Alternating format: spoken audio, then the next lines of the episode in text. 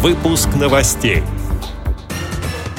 В Пензенской специализированной библиотеке для незрячих и слабовидящих прошел отбор участников областного конкурса самодеятельных поэтов ВОЗ «Вдохновение». В Нижнем Новгороде состоялся первый всероссийский конкурс по невизуальному использованию мобильной техники словом и жестом.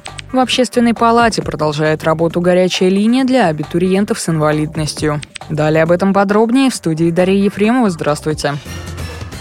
Сотрудники Пензенской специализированной библиотеки для незрячих и слабовидящих совместно с городской местной организацией Всероссийского общества слепых провели отбор участников из клуба любителей поэзии «Парус надежды» на областной конкурс самодеятельных поэтов ВОЗ «Вдохновение» конкурсе приняли участие самодеятельные незрячие поэты, члены Всероссийского общества слепых. Для тех, кто не смог прийти в библиотеку, было организовано онлайн-включение. В стихах поэтов отражена любовь к жизни, родному краю, душевные порывы и переживания. Это не может не тронуть простого слушателя, но членам жюри были важны еще соблюдение стихотворной формы, наличие рифм и ритма.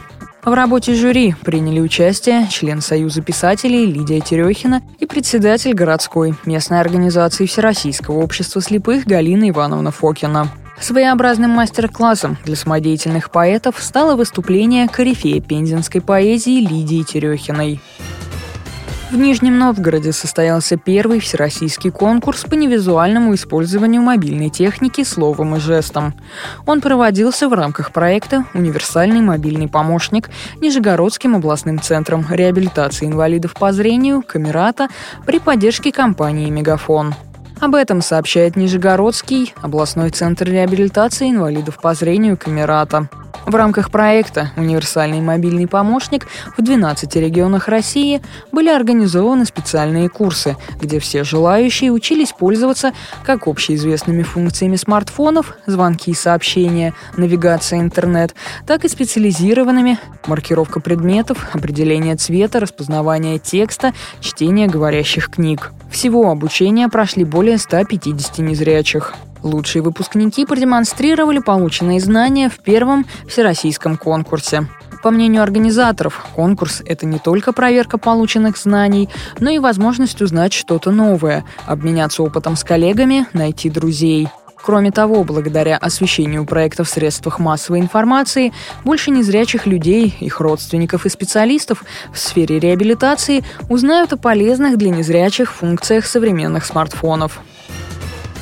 В Общественной палате продолжает работу горячая линия для абитуриентов с инвалидностью. Сейчас в самом разгаре пора поступления в высшие учебные заведения. Задача государства и общественности – сделать этот процесс максимально комфортным, в первую очередь для людей с инвалидностью.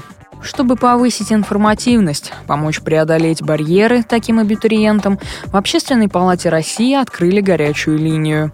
Любой желающий может сообщить о нарушениях при приеме документов, проведении вступительных испытаний, несоблюдении положенных им льгот при поступлении и иных нарушениях их права на образование.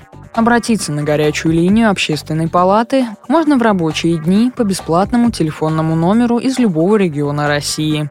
8 800 737 77 66. Эти и другие новости вы можете найти на сайте Радио ВОЗ. Мы будем рады рассказать о событиях в вашем регионе. Пишите нам по адресу новости собака ру. Я желаю вам всего доброго и до встречи.